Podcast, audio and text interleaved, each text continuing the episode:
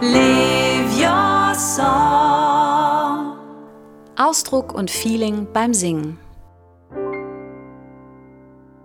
Hallo, schön, dass du zuhörst. Ich bin Nicola Materne, Sängerin, Songwriterin und seit über 25 Jahren Vocal Coach im Bereich Pop. In diesem Podcast möchte ich dir Tipps, Ideen und Gedanken mitgeben, die dir dabei helfen können, ausdrucksstark zu singen. Vielleicht bekommst du auch einfach einen positiveren und entspannteren Zugang zum Singen oder neue kreative Ideen. In dieser Folge geht es um Dynamik, also laut und leise und natürlich nicht einfach so, sondern laut und leise singen. Und ähm, ich möchte mich gerne beschäftigen mit dem Thema, wie überhaupt das laute und das leise Singen entsteht. Also wie schafft man das, laut und leise zu singen. Was macht der Körper da? Was macht die Atmung und so weiter? Interessant ist beim Popgesang auch immer, was dann die Technik tut. Also vieles von dem, was wir hören, oder eigentlich so gut wie alles, was wir hören an Popgesang, ist ja technisch bearbeitet. Und was ist da möglich im Thema Dynamik, laut und leise? Und vor allen Dingen als allerwichtigstes Thema ist heute dabei, natürlich wie immer, es geht um Ausdruck, es geht um Ausdruck beim Singen. Ähm, die Frage, wie man Dynamik, also das laute und das leise Singen, nutzen kann, um einen Song richtig gut zu gestalten. Der Grund, weshalb ich überhaupt auf dieses Thema gekommen bin, das ist ein Erlebnis vor einigen Wochen, da war ich nämlich in der Jury von Jugend musiziert im Bundeswettbewerb. Das ist ja äh, ein ganz großer Wettbewerb, vielleicht kennen den gar nicht alle, weil es doch sehr stark äh, klassische Musiker sonst früher oft gemacht haben. Inzwischen hat sich das auch für die Popmusik geöffnet. Da kann man erstmal in seiner Stadt, später oder in seiner Region, später dann auch im Bundesland und ganz am Ende im Bundes, am Bundeswettbewerb teilnehmen als junger musizierender Mensch. Und wer im Bundeswettbewerb gelandet ist, der hat schon den Regionalwettbewerb und den Landeswettbewerb gewonnen und ist dann eben im Bundeswettbewerb. Das sind eben Leute, die wirklich junge Leute, die toll äh, musizieren können und die dann es geschafft haben, die ganzen Wettbewerbe zu gewinnen und dann irgendwann bis zum Bundeswettbewerb zu kommen. Das Ganze ist in Altersgruppen aufgeteilt und man kann einen ersten, einen zweiten, einen dritten Platz gewinnen. Und diese Plätze sind aber nicht wie in der Olympiade einzeln besetzt, sondern wenn es drei Leute gibt zum Beispiel, die ganz toll singen und einen ersten Platz verdient haben, dann gibt es auch drei erste Plätze. Ähm, ich finde es eine ganz schöne Form der, der Jugendmusikförderung und deshalb habe ich da gerne mitgemacht als Jurymitglied. Mm, und in meiner Altersgruppe waren 17- und 18-jährige Sängerinnen und Sänger. Es war wirklich ganz toll, ganz, ganz viel Talent. Wir hätten am liebsten lauter erste Preise verteilt, aber natürlich musste man das schon ein bisschen ranken. Und da sind mir ein paar ganz, ganz wichtige Dinge aufgefallen. Das sind natürlich alles Laiensänger und Sängerinnen, also noch keine Profis.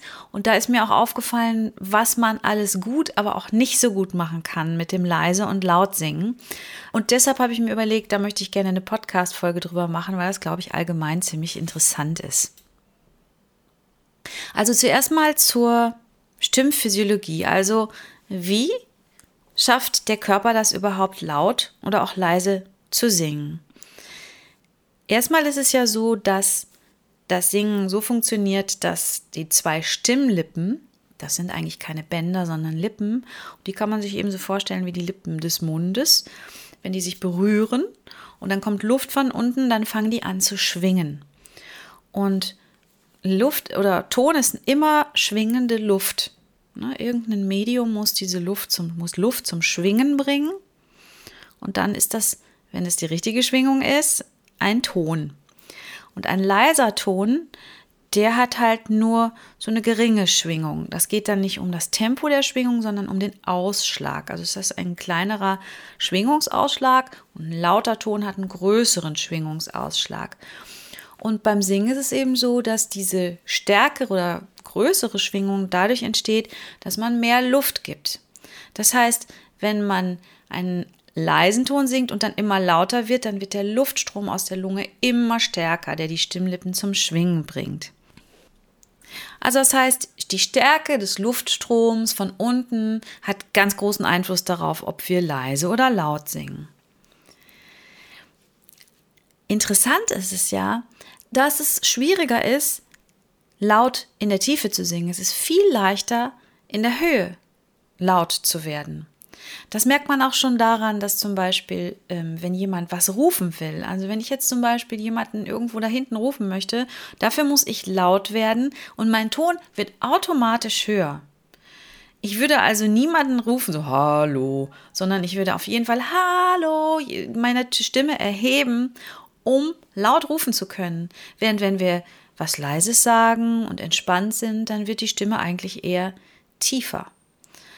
Das liegt daran, dass die Stimmlippen, wenn sie einen tiefen Ton machen, ziemlich locker und kurz sind. Also sie liegen aneinander, die Stimmlippen, und sind ziemlich kurz. Das kann man sich vorstellen wie bei einem Gummiband. Wenn ein Gummiband einen tiefen Ton machen soll, muss es ja auch ein kurzes Gummiband sein. Und wenn man da jetzt viel Luft durchschicken würde, dann kann das die Stimme nicht halten. Also die Stimmlippen sind einfach zu locker dafür aneinandergelegt. Und deshalb kann man in der Tiefe auch nicht so laut werden. Das ist auch eine wichtige Information, weil es gibt Leute, die sagen, ah, wenn ich so tief singe, dann kann ich immer gar nicht laut singen. Ja, das ist normal. Das ist so. Ähm, während wenn man jetzt einen hohen Ton singen oder einen höheren Ton singen oder rufen will, dann werden die Stimmbänder gespannt. Das kennt ihr auch von einem Gummiband wenn ihr den Gummiband zupft und dann zieht ihr das Gummiband immer strammer, wird der Ton immer höher. So ist das bei den Stimmlippen auch. Und dann liegen die fester aneinander und können mehr Luftstrom verarbeiten. Das heißt, wenn ich laut werden will, dann ist es meistens sinnvoll, wenn die Stimme höher wird. Das ist erstmal so grundsätzlich das Grundprinzip von laut und leise. Mehr Luftstrom und dann ist es eben, braucht man immer etwas, es muss immer höher werden, je mehr Druck von unten kommt. Das ist auch der Grund, weshalb zum Beispiel, ähm, wenn man richtig Power, eine Powerballade singt, dass dann die hohen Kerntöne, dass man die richtig, richtig gut schmettern kann. Ähm, das auch, wird halt auch oft genutzt in der Musik. Mit etwas Übung kann man auch lernen, in der Tiefe ein bisschen mehr Halt zu bekommen und dann auch lauter zu singen und man kann es auch üben, in der Höhe ein bisschen ähm, weniger Lautstärke zu machen und trotzdem hochzukommen. Wer schon das geübt hat, wird mehr wissen, dass das gar nicht so einfach ist. Also es ist nicht so einfach zu lernen, in der Tiefe laut zu singen. Und man muss das auch üben, in der Höhe leise zu singen. Und nicht immer zu nutzen, diesen Druck von unten, sondern wirklich auch zu gucken, wie man mit weniger Druck in die Höhe kommt, ohne dass die Stimme anfängt zu quetschen oder ähm, knatschig zu werden oder so oder überhaupt nichts mehr zu machen, also nur noch Luft, dass nur noch Luft kommt. Das ist so dieser Schritt, den man zum Beispiel durch Übung und durch Gesangsunterricht und so weiter erlernen kann, dass laut nicht immer gleich hoch ist und leise nicht immer gleich tief, sondern dass man das auch ein bisschen umdrehen kann. Ich möchte euch das gerne mal vormachen und zwar mache ich mal ein bisschen lauteren, tiefen Ton. Ey, ah, hallo, hallo. Ich bin jetzt ein bisschen vom Mikro weggegangen, weil es tatsächlich lauter geworden ist. Hm, das hört ihr vielleicht, es ist ein kleines bisschen hm, enger. Es klingt ein bisschen enger, es klingt nicht so entspannt, sondern ey. So, deshalb ist natürlich ziemlich extrem jetzt. Und jetzt ein hoher Ton, der gar nicht so laut ist. La, La ist sogar ein Bruststimmenton. Kopfstimme wäre La La. Wenn ich versuche in der Kopf Bruststimme zu halten, La La La La. So, das zeigt, man kann auch in der Höhe leiser und in der Tiefe lauter singen. Es gibt noch einen kleinen Unterschied zwischen Tragfähigkeit und Lautstärke. Tragfähigkeit bedeutet, dass man über eine größere Distanz und unter Umständen auch eine Klangquelle seine Stimme tragfähig zu einem anderen Ohr bringen kann. Also meinetwegen ein Opernsänger, der ohne Mikrofon ein Theater füllen muss und dann auch noch über ein Orchester singen muss. Ja, der kann das auch nicht unbedingt immer nur lösen mit großer Lautstärke, sonst würden, würden sich Opernsänger und Sängerinnen ganz schnell ihre Stimme kaputt machen, wenn die immer nur brüllen würden. Äh, die nutzen Tragfähigkeit. Und zwar ist das sowas, dass in der Stimme äh, auch helle Anteile drin sind, die sogenannten Obertöne, die man auch trainieren kann. Das ist ein ganz wichtiger, wesentlicher Bestandteil des klassischen Singens, dass man versucht, diese Tragfähigkeit, die Obertöne in der Stimme zu trainieren und dadurch dann eben das Ohr erreichen kann des Hörers, der vielleicht weit weg ist. Auch das ist, äh, muss man üben. Es gibt Stimmen, die von selber einfach so als Talent sozusagen mehr Tragfähigkeit haben, andere, die ein bisschen weniger tragfähig sind. Wenn man viel mit Luft singt, also sehr hauchig, dann geht meistens die Tragfähigkeit ziemlich verloren. Äh, also wenn ich so singe, ah, dann sind da wenig tragfähige fähige Obertöne drin. Deshalb übt man das oft im Gesangsunterricht auch, dass die Stimme weniger hauchig sein kann, damit man nicht immer nur Druck machen muss, um laut zu werden, sondern damit man eben die Tragfähigkeit auch über die Stimme selber bekommt. Was auch noch interessant ist, dass es Dinge gibt, die klingen unglaublich laut und andere, die klingen eigentlich eher leise. Wenn man sich aber dann mal anguckt, so den Pegel, vielleicht kennt ihr das, so einen Ausschlag, den man sich angucken kann, ähm, wenn man einsingt, dann sind die gar nicht so laut oder so leise, wie man denkt. Zum Beispiel, wenn ich eine, einen Rufen imitiere und ich mache sowas, ah, Hilfe, ah, das ist natürlich jetzt nicht besonders laut, das hört ihr so auch, aber trotzdem hat man so das Gefühl, da ruft jemand im Hintergrund. Es gibt Rocksänger, die ein bisschen in diese Richtung singen. Die, da geht unheimlich die Post ab, musikalisch drumherum und dann wird darüber so, yeah, yeah, yeah, so gesungen, aber es ist gar nicht so besonders laut. Während wenn ich sowas mache,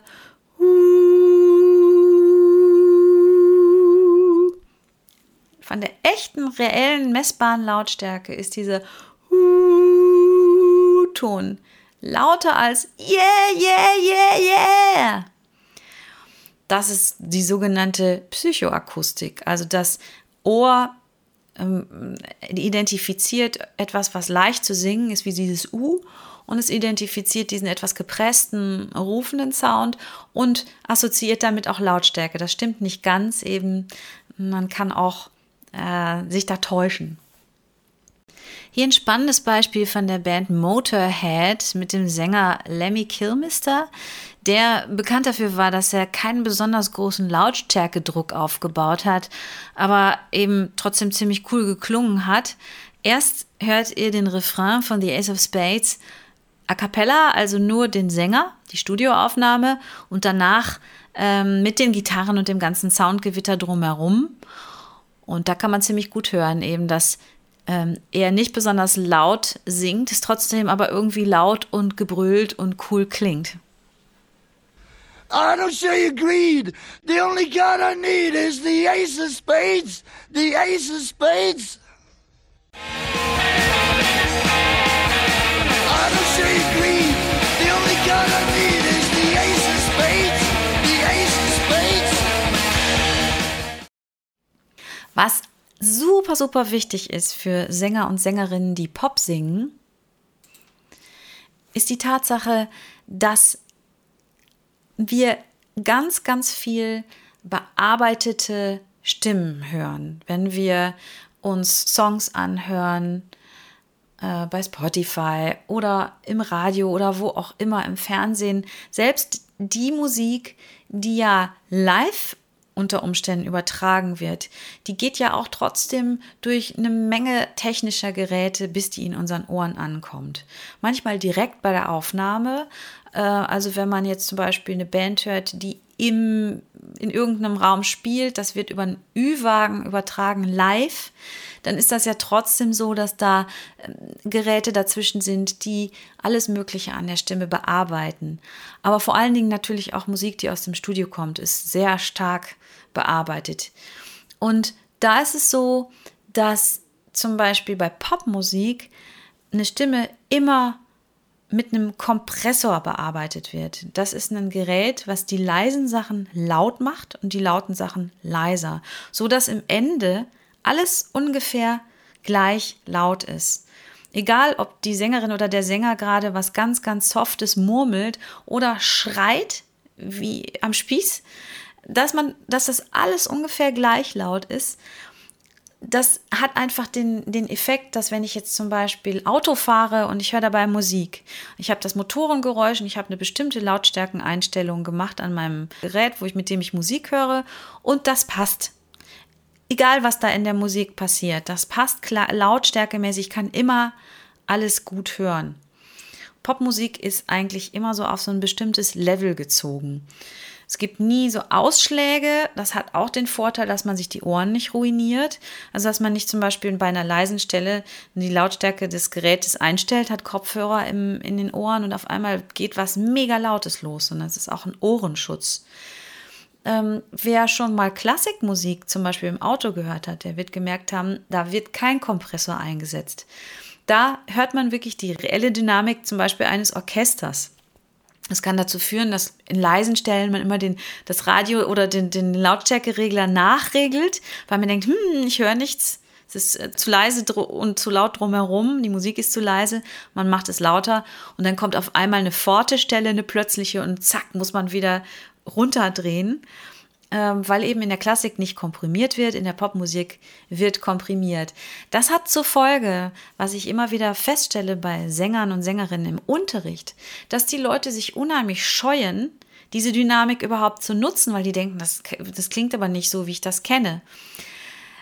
Tatsächlich singt auch eine Sängerin meinetwegen wie Beyoncé ganz leise und ganz, ganz laut und die singt aber im Studio ein und das Ganze läuft durch den Kompressor. Und wenn man einfach so akustisch singt, ohne jedes Tool in einem Raum, dann muss man damit leben, dass bestimmte Stellen sehr, sehr leise sind und bestimmte Stellen auch richtig laut werden und dass der Unterschied in der Dynamik ganz groß ist. Und diese, ja, dieses Zurechtrücken durch den Kompressor hat man eben live nicht. Und das ist ganz, ganz wichtig zu wissen beim Üben, dass man bestimmte Dinge nicht erreichen kann, ohne Tools, die helfen. Ja, das ist genauso wie zum Beispiel, wenn man ähm, über einer wahnsinnig lauten Rockband flüstert. Man kann das im Studio oder ganz leise singen. Man kann das im Studio so aufpusten, die Stimme, dass man gegen diesen ganzen Lärm trotzdem noch so eine leise Stimme hören kann. Da muss man einfach die ganze Band leiser machen, die Stimme lauter und irgendwann schafft man das, technisch die Stimme über die Band zu setzen. Wenn man das Ganze live dann probiert, man ist zum Beispiel im Proberaum und die Band legt los und dann versucht man als Sänger oder Sängerin mit einer sehr, sehr leisen Stimme darüber zu singen, das funktioniert nicht. Da kommt man meistens im Proberaum ganz schnell an den Rand der technischen Möglichkeiten, weil einfach das Schlagzeug ein bisschen bestimmte Lautstärke hat, die man oft auch gar nicht verändern kann, weil man das Schlagzeug im Proberaum meistens gar nicht abnimmt mit dem Mikrofon, sondern Schlagzeuger oder Schlagzeugerinnen spielen halt laut. Dann müssen alle dagegen halten und mit einer sehr, sehr leise gesungenen Stimme kommt man dann einfach nicht dagegen an. Da muss man live manchmal mehr Kette geben, sozusagen, als das vielleicht im Studio nötig ist. Noch ein paar andere spannende Dinge zum Thema leise und laut. Was mir sehr, sehr aufgefallen ist bei den Sängerinnen und Sängern bei Jugend musiziert, ist die Tatsache, dass hm, Sänger und Sängerinnen, die nicht so geübt sind, gerne mal leise mit zu wenig Energie versehen. Das heißt, man, man singt was Leises und die ganze Energie des Gesangs geht weg. Und je lauter das wird, desto mehr Energie kommt in die Stimme rein. Und das ist sehr ungünstig. Das ist super, super wichtig für alle, die singen üben, dass man lernt, dass die ganz leisen Sachen super, super intensiv sein sollten und man vielleicht sogar bei den lauten Sachen ein bisschen Energie manchmal wegnehmen kann, wenn man ein bisschen über die nötige Energie geht. Also das heißt, die leisen Stellen nie außer Acht lassen. Das ist mir so extrem aufgefallen, wie, wie, wie ungünstig das ist. Man hört einfach den Sängern nicht mehr richtig zu oder man fragt sich, hm, was macht die denn da? Man, man, man ist irgendwie nicht richtig reingenommen in den Gesang. Ähm, also die Energie muss da manchmal stärker sein als bei lauten Stellen.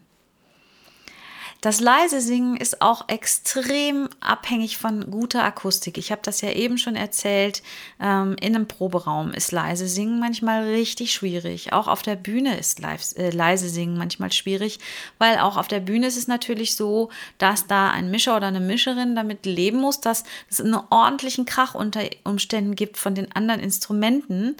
Und dann hat man dieses Mikro, was ja auch den Krach der anderen Instrumente sogar noch mit aufnimmt. Und dann eine Sänger oder Sängerin, die ganz, ganz leise singen. Das ist wirklich schwer. Je krachiger die Band, desto schwerer ist das.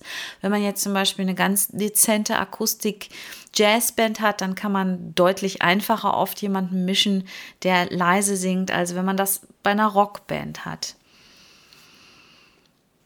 Es gibt ja so ganz perfekte leise Sängerinnen und Sänger. Also zum Beispiel eine Beispielsängerin, die ich hier immer gerne habe, ist Billie Eilish. Von der können wir gleich noch mal was hören. Die singt einfach wirklich meistens ganz, ganz leise. Und bei der kann man aber auch hören, wie viel da drin sitzt in einer leisen Stimme. An Ausdruck, an Intensität, an Gestaltung. Da ist, da passiert jede Menge in dieser leisen Stimme. Und Billie Eilish hat aber auch das Glück, dass sie, wenn man sie hört, immer perfekt technisch abgenommen ist. Das heißt, sowohl im Studio sowieso, aber auch live wird dafür gesorgt, dass man sie einfach genauso präsent hören kann, wie man das im Studio aus dem Studio kennt, aus den Studioaufnahmen. Und das ist wirklich eine Kunst eine so leise Sängerin so gut hörbar zu machen. Also da sitzen auch Leute, die das sehr gut machen. Wenn, das, wenn man das selber versucht, in einer Hobbyband wird man merken, dass man da durchaus schnell mal an Grenzen stößt. Auch wenn man mal so ein Stück wie von Billie Eilish covert und ohne das ganze Technikgewitter, ohne den Hall und so weiter, ist das unheimlich schwer, einfach so diesen Flair hinzubekommen von der Stimme, dass das alles wirklich auch hörbar ist und, die, und, und, und so intensiv. Love when it makes you lose your bearings. Some information's not for sharing. Use different names at hotel check-ins. It's hard to stop it once it starts. It starts. I'm not sentimental, but there's something about the way you look tonight. Mm.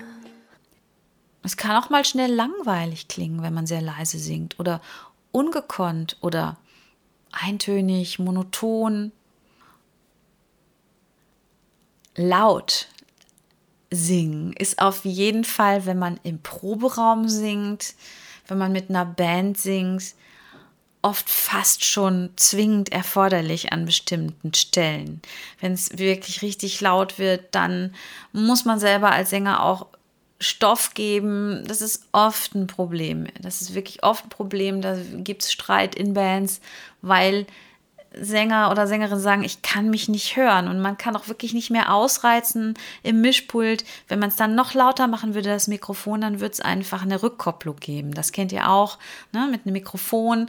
Äh, wenn man zu nah an die Box kommt oder wenn das zu, Mikrofon zu laut eingestellt ist, dann piept es, dann macht es und das kann wirklich ein sehr unangenehmes Geräusch sein. Deshalb gibt es dann Grenzen. Und meistens kann eine Band einfach durchaus übertönen, außer man ist wirklich eine sehr, sehr durchdringende Sängerin oder Sänger aber die Technik ist einfach da nicht unbedingt immer auf der Seite der Sänger. Also da muss man einfach schon auch mit der Stimme manchmal richtig was geben können, um dagegen anstinken zu können. Laut kann auf jeden Fall sehr energievoll klingen. Das kann heroisch klingen, stark, wütend, intensiv. Das kann auch glücklich klingen, freudig. Laut hat oft was zu tun mit starken Emotionen, weil Menschen, wenn sie eine starke Emotion haben, oft laut werden. Sei es, ich habe unglaubliche Angst und schreie, ich freue mich und juchze, ich schreie jemanden an, weil ich saumäßig wütend bin, ich juble, was auch immer. Also starke Emotionen haben oft auch eine laute oder nutzen oft auch eine laute Stimme. Laut kann aber auf jeden Fall auch anstrengend sein beim Zuhören. Es kann so sein, dass man das Gefühl hat, man wird irgendwie angeschrien vom Sänger und es nervt irgendwie. Es kann übereifrig klingen. Es kann quäkend klingen. Es kann gequält klingen. Auch da habe ich Erfahrungen gemacht bei Jugend musiziert, wenn Sänger und Sängerinnen einfach zu viel laut singen und da auch gar keine Variation drin haben, dann kann das total nerven. Und man wünscht sich dann einfach, dass jemand auch mal wieder ein bisschen leiser wird. Natürlich hat das auch ganz stark mit dem Genre zu tun. Wenn ich einen soften Singer-Songwriter-Song singe, dann werde ich wahrscheinlich nicht so loslegen, wie wenn ich einen mega Rock-Song singe. Also das Genre erfordert natürlich auch unterschiedliche Lautstärken. Jetzt möchte ich nochmal auf die Gestaltung eingehen von einem Song. Das ist ein Tool, also mit Lautstärke einen Song zu gestalten, mit leisen Stellen, mit lauten Stellen, mit leiser werden, mit lauter werden und so weiter, was von vielen Sängern gar nicht in seiner ganzen Größe ausgenutzt wird. Auch das merke ich oft beim Gesangsunterricht. Es gibt viele Hobbysänger, manchmal aber auch sogar Profisänger, die eine ganz bestimmte Lautstärke haben in ihrer Stimme und da eigentlich wenig Variationsmöglichkeiten. Und das ist nicht nur immer technisch bedingt. Also es ist nicht, nicht nur deshalb so, weil man einfach nicht leiser oder lauter kann, sondern das ist so eine Gewohnheit, bestimmte Dinge immer in einer ganz bestimmten Lautstärke zu singen. Und deshalb möchte ich euch dazu animieren, da mal ein bisschen mit zu experimentieren. Also wirklich mal die Grenzen auszutesten. Wie leise könnt ihr denn eigentlich singen? Wie laut könnt ihr singen. Und damit auch zu spielen. Es gibt da verschiedene Möglichkeiten. Also es gibt eben die Möglichkeit, dass man in Stufen die Dynamik verändert. Das heißt, dass man zum Beispiel einen Teil eher ein bisschen leiser singt, im nächsten wird es lauter, dann wird es noch lauter und dass es ganz klare Stufen gibt. Man kann sich aber auch in verschiedene Lautstärken reinbewegen. Das heißt, wenn ich jetzt leise bin und dann werde ich immer lauter und immer lauter, das heißt Crescendo, damit kann man dann zum Beispiel zu einem nächsthöheren Teil auch ganz nach und nach gehen Genauso wie man natürlich auch nach und nach wieder von einem lauten Teil in einen leisen zurückgehen kann. Entweder plötzlich oder nach und nach. Und wie lange das dauert, ist ja auch variabel. Also man kann nur einen Ton nutzen, zum Beispiel, um von leise zu laut kommen, zu kommen. Man kann aber auch eine ganze Passage nutzen, um langsam die Lautstärke aufzubauen oder abzubauen. Und damit einen das nicht so überrascht und man das so spontan machen muss, würde ich mal dazu raten, einen Song zu nehmen und zum Beispiel den Text mit etwas Abstand aufzuschreiben oder auszudrucken und dann wirklich so kleine Dynamikanweisungen drüber zu schreiben. Das muss ja gar nicht gekonnt sein, meinetwegen wirklich, wie, wie, wie man das so in Noten schreibt, Piano, Forte, Mezzo, Forte und diese Dinge. Ihr könnt euch ja eure eigenen Worte dafür finden. Ne? Man kann das auch noch verbinden mit dem Stimmsound, zum Beispiel leise, hauchig oder leise und ein bisschen knarzig oder laut und hell, laut und hell. Was auch immer, also ihr könnt dann noch die Stimmklänge dazu nehmen oder auch, was ich noch viel spannender finde, wenn ihr den Song mal so analysiert auf seine Emotionen hin. Also was für Emotionen kommen eigentlich im Song vor? Was will ich in dieser Zeile sagen? Ist da Wut? Ist da Traurigkeit? Was auch immer. Also so eine Art Regieanweisung zu schreiben für die Emotionen in einem Song. Also man kann das zum Beispiel auch mit Farben machen oder mit kleinen Bildchen und das dann auch mit Lautstärke verbinden. Zum Beispiel, ähm, wenn ich einen Song habe, in dem ich erstmal traurig bin, depressiv, dann schreibe ich mir vielleicht hin traurig, depressiv in der Strophe, leise und hauchig. Dann kommt ein Part, wo ich langsam wieder Mut gewinne und ich das Gefühl habe, da könnte es gut passen, wenn die Stimme langsam lauter wird, hin zu einem euphorischen, lauten Refrain. Ja, wo sich das Ganze so langsam aufbaut, bis man richtig laut ist. Und das wirklich in aller kleinsten Form richtig hinschreiben und versuchen, das mal auszuführen, was man sich da vorgenommen hat. Wenn ihr das dann macht, werdet ihr merken, was passt und was nicht. Also wenn man es ausprobiert, dann werdet ihr merken, so, oh, das so, so laut hier ist es aber doch ein bisschen übertrieben oder ganz so leise möchte ich es doch nicht haben. Also wirklich aufschreiben, ausprobieren, vielleicht auch mal aufnehmen und euch anhören, ob das, was ihr euch da überlegt habt, wirklich stimmig ist. Und da kann man wirklich dann auch so eine Dramaturgie von dem ganzen Song machen. Ich finde zum Beispiel immer super spannend zu fragen, wo ist in dem Song, den man singt, der dynamische Höhepunkt? Also wo soll es am allerlautesten sein? Das muss nicht unbedingt immer am Schluss sein, das muss nicht unbedingt immer im Refrain sein, aber irgendwo ist meistens ein Punkt, der am lautesten ist. Selbst wenn insgesamt der ganze Song relativ leise gesungen ist, kann aber trotzdem irgendwo ja das leise ein kleines bisschen lauter werden, eine kleine Steigerung erfahren. Also wo ist der Höhepunkt, der dynamische Höhepunkt des Songs, der auch häufig der emotionale Höhepunkt dann ist. Denn wenn man zum Beispiel, ich, das erlebe ich auch häufig mal, man hat eine Strophe, ein Refrain, eine Strophe, ein Refrain, eine Strophe, Refrain, Refrain, Refrain. Dann hat man insgesamt fünf Refrains wenn man die alle gleich laut singt, ist es oft echt langweilig. Einfach mal zu gucken, welcher Refrain ist der stärkste und in dem stärksten Refrain, welcher Satz ist am stärksten, gibt es ein stärkstes Wort. Ne? Also einfach mal da äh, zu gestalten, das ist im Grunde wie so ein gutes Drehbuch von einem Film. Ja, dann ein gutes, gutes Filmdrehbuch funktioniert auch, indem bestimmte Sachen sich aufbauen. Es gibt einen Höhepunkt, einen Spannungshöhepunkt. Und ihr kennt es vielleicht auch, wenn ihr euch ein Lied anhört oder einen Film anguckt, wo es zu viele Höhepunkte gibt, zu viel Action. Irgendwann stumpft man so ein bisschen ab. Also insofern macht das Sinn, sich darüber mal Gedanken zu machen.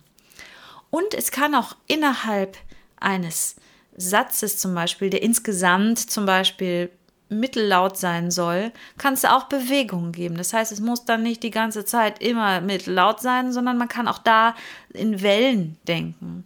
Ne? So wie auch wenn ich jetzt spreche, ich bin auch nicht immer gleich leise und gleich laut, sondern es gibt Stellen, die werden lauter, Stellen, die werden wieder leiser und so weiter. Und diese Wellenform, das ist eine Natürlichkeit, die ist im Sprechen, die ist auch im Singen drin. Die kann stärker oder ein bisschen schwächer sein, aber auch da kann man sich mal drauf einlassen und gucken, was für eine Welle macht denn dieser Satz. Und das ist dann nochmal so eine kleine Dynamik in der größeren Dynamik drin. Da möchte ich euch wirklich ermuntern, damit mal zu spielen. Da steckt so eine riesige Menge an, an Ausdrucksmöglichkeit drin. Und richtig tolle Sänger und Sängerinnen kann man, die man hören kann, da merkt man, dass die damit wirklich gut spielen. Eine Billie Eilish zum Beispiel bei No Time to Die, die singt die ganze Zeit zwar eher leise und hauchig, da ist aber trotzdem sehr viel Gestaltung drin. Und man sieht auch live, macht sie das noch ein bisschen stärker oder kann man hören, als in der Studioaufnahme. Oder eine Sängerin wie zum Beispiel Lady Gaga, die singt tendenziell häufig eher laut. Ähm, die hat ziemlich viel Druck und Power in der Stimme. Aber trotzdem, auch die gestaltet sehr stark. Und die brüllt einen nicht unbedingt zu.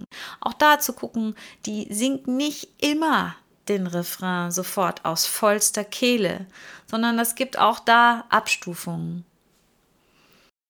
What you want with my body,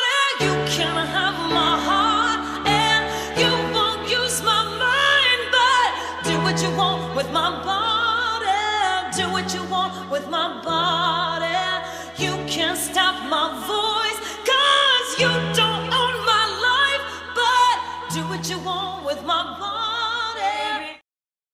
Ja, ich hoffe, ich konnte euch ein paar spannende Anregungen zum Thema Dynamik, also laut und leise geben. Und ja, viel Spaß beim Ausprobieren des Ganzen und hoffentlich bis zur nächsten Folge. Tschüss!